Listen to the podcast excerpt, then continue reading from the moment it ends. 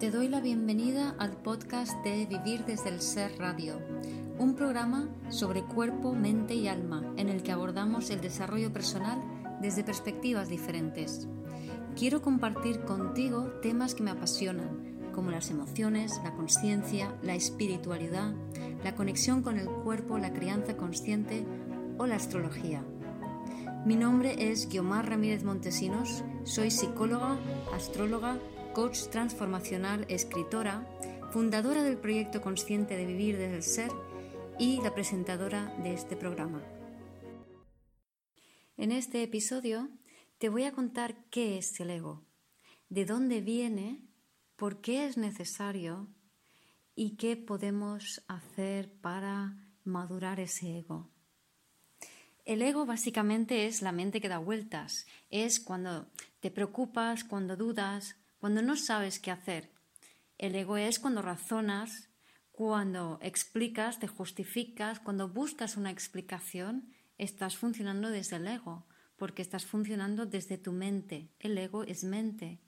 El ego es cuando la mente se separa del cuerpo y las sensaciones que la habitan. ¿Qué sentido tiene esto?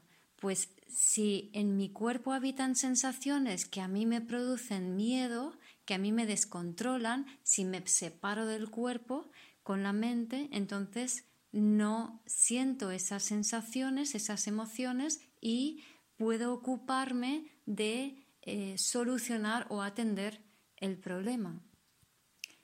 El tema viene cuando estoy huyendo de unas sensaciones que tengo que aprender a abordar para resolver y continuar con mi vida.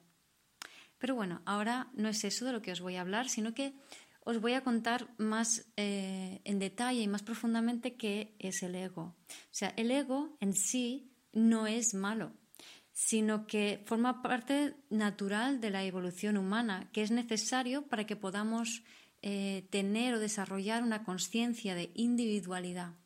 Y es que tener esta conciencia de individualidad es el precursor para que podamos empezar a vivir desde el ser. Que de esto hablaré en otro episodio. Bien, entonces el problema eh, no es el ego en sí, sino el ego inmaduro a estas alturas, ya que lo que hace que la mente se separe del cuerpo y sus sensaciones básicamente es el miedo. Entonces, si funcionamos con un ego inmaduro, estamos funcionando con el miedo, y si estamos funcionando con el miedo, que es conciencia de separación, no estamos funcionando con el amor, que es conexión con el corazón. Entonces, un síntoma claro, por ejemplo, de que estás funcionando con el ego es la ansiedad, la reactividad, em, el estrés, eh, básicamente el ir como pollo sin cabeza, eso es funcionar desde el ego.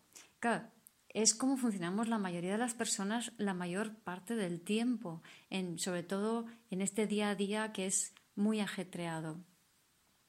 Entonces, ¿de dónde nace el ego? ¿Por qué, por qué ha surgido? Bien, pues desde mi punto de vista, el ego surge, aparece eh, con eh, el inicio de la era del comercio o, lo que es lo mismo, el patriarcado. El patriarcado o la era del comercio y su organización jerárquica comienzan cuando empezamos a vivir la humanidad en ciudades hace unos cinco mil y pico años. Esta organización social tiene una particularidad y es que eh, las personas o los grupos familiares que antes vivían en poblados separados mm, pasan a vivir eh, dentro de una misma calle, o sea, pasan a ser vecinos unos de otros y tener una proximidad que no se llevaba muy bien Imagínate que cada clan tiene un olor corporal específico, por así decirlo. Entonces, antes te separaban kilómetros del otro clan y no te fiabas mucho de ese otro clan porque a veces te robaban recursos y demás. Y ahora de repente es tu vecino, puerta con puerta. Entonces, eso genera miedo. Y lo que pasa que en las ciudades lo que hizo el rey o el dirigente de turno fue instaurar una serie de reglas para que, mm, en esencia, no matases a tu vecino. Pero para ello, eh, lo que tuvimos que aprender a hacer es reprimir ese, ese instinto, ese miedo que me provocaba oler a alguien diferente frente a mí. Y esto lo que fue haciendo es que poco a poco nos hemos ido, al reprimir ese miedo, hemos ido perpetuándolo y incluso ya no solamente hemos tenido miedo al vecino, sino que hemos desarrollado miedo a nuestros padres, nuestros hermanos y a las personas más cercanas que nos rodean. Existen tres miedos del ego que son los miedos esenciales que todos los humanos tenemos, los 7.000 millones de personas que hay en este planeta. Estos tres miedos del ego son el abandono, el rechazo y el descontrol. Y estos tres miedos del ego surgen de eh, unas características que tienen todo animal gregario. Vamos a ver, todo animal que vive en manadas, ya sean ñues, elefantes, eh, chimpancés, todos estos animales tienen una serie de, reglas básicas que eh, son fomentadas a través de una serie de secreciones hormonales que les hacen sentir bien cuando esas, entre comillas, reglas se cumplen. ¿Cuáles son esas reglas? Muy sencillo. Está la regla de la pertenencia, está la regla de la aportación, de dar y recibir. Y por último, la regla del orden. Entonces, ¿qué ocurre cuando empezamos a vivir en ciudades? Que estas reglas se, digamos, pervierten y de es bueno y me siento bien si pertenezco, pasamos a sentir si no pertenezco, me abandonan, si, estoy si me abandonan, me quedo solo, si me quedo solo, me quedo fuera de las murallas y si me quedo fuera, me muero. O si no puedo dar o no puedo recibir el alimento y el cuidado que necesito en este grupo, entonces este grupo social no me acepta y si no me acepta me rechaza y si me rechaza me tira fuera de la ciudad y si me tira fuera de la ciudad me quedo sola y me muero. O necesito que haya un orden. Si no existe un orden, entonces lo que va a ocurrir es un desastre, nos vamos a matar entre todos y de esa manera las murallas de la ciudad se vienen abajo, todos morimos y aquí no queda nadie. Entonces, en esencia vemos cómo los miedos del e-, ego, en esencia, son miedos a estar fuera, a quedarse fuera de las murallas de la ciudad, de las murallas protectoras, que en esencia es lo mismo que decir miedo a no estar dentro, dentro de uno mismo. Bien, en otro episodio hablaré más a fondo de cada uno de los miedos del ego para que podáis aprender cómo identificarlos. Pero ahora lo que quería comentar es eh, que estos miedos del ego y este miedo lo que hace es que alimenta eh, la separación de la mente del cuerpo. ¿Cómo es así? Porque debido a la necesidad que tenemos de pertenecer a un grupo, de, porque nos sentimos, somos animales gregarios, nos, sentimos protegidos, nos sentimos seguros dentro de un grupo, empezando por el clan, lo que hacemos es eh, conectarnos con el dolor y los miedos de ese grupo a modo de fidelidad.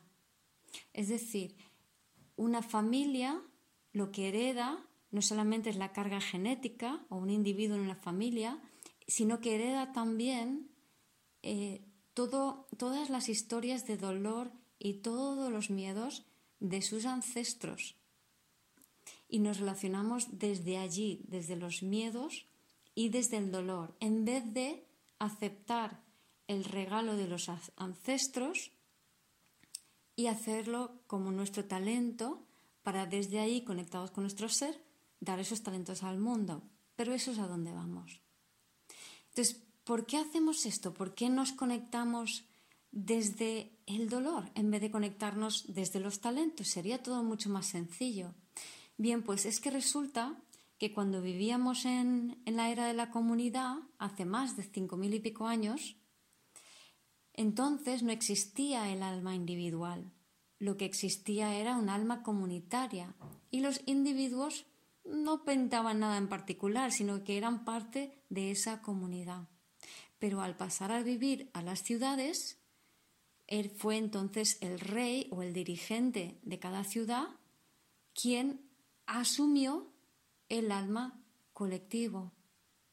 Y de esa manera continuamos teniendo un sentido de pertenencia porque alguien o algo asume parte o toda nuestra alma. De esto hablaré también un poquito más adelante en otro episodio, cuando hable de la fragmentación del alma y de los miedos del ego.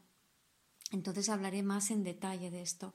Pero aquí lo que quiero destacar es que eh, como humanidad estamos muy, muy ligados a el alma colectiva humana, a la conciencia colectiva humana, pero a una conciencia colectiva humana que tiene muchas cosas pendientes por resolver y sanar. ¿Por qué? Porque durante los cinco mil y pico años que hemos estado creando un ego, lo que ha sucedido es que eh, hemos generado muchas traumas. Si recordáis del episodio anterior, eh, perdón, del episodio 2, eh, en la era del, comercio, en el patriarcado, es de energía masculina, de dividir, actuar y pensar. Entonces, esta energía masculina de división lo que crea es conciencia de separación y en otras palabras lo que crea es miedo, porque si generamos una separación, generamos un miedo. Bien, entonces, eh, como iba diciendo, el ego, en esencia, es ese momento en que nos separamos de lo que realmente estamos sintiendo porque no lo sabemos gestionar, porque no, no, tenemos ese conocimiento para gestionar las emociones y entonces nos vamos a la mente y nos vamos a la mente y creamos pensamientos que a su vez crean emociones y entonces nos identificamos con esos pensamientos y esas emociones creadas en base a esos pensamientos. Y eso es lo que se transmite generación en generación y son las creencias. Y nos identificamos con esas creencias y creemos que somos eso. Eso es ego. Pero lo dicho, ego es conciencia de separación. Ser es conciencia de integración, es conexión con el corazón. Mientras que el ego es la separación del corazón, el ser es la conexión con el corazón. Y cuando el ego está separado del corazón, está fragmentado en dolor ancestral, en el dolor del antepasado, en todas aquellas eh, traumas que no fueron resueltas por los ancestros. Y esos traumas, inconscientemente, los vivimos y los revivimos en diferentes grados de intensidad, a veces más fuertes, a veces menos, para de alguna manera intentar cerrar ese círculo y poder integrar todos los fragmentos de nuestra alma y vivir desde el ser. Pero las buenas noticias son que no es necesario eh, tener todas las experiencias y no es necesario eh, sentir todo lo que pasó a nuestros ancestros para definitivamente terminar soltando el dolor del pasado e integrando el talento de nuestros ancestros.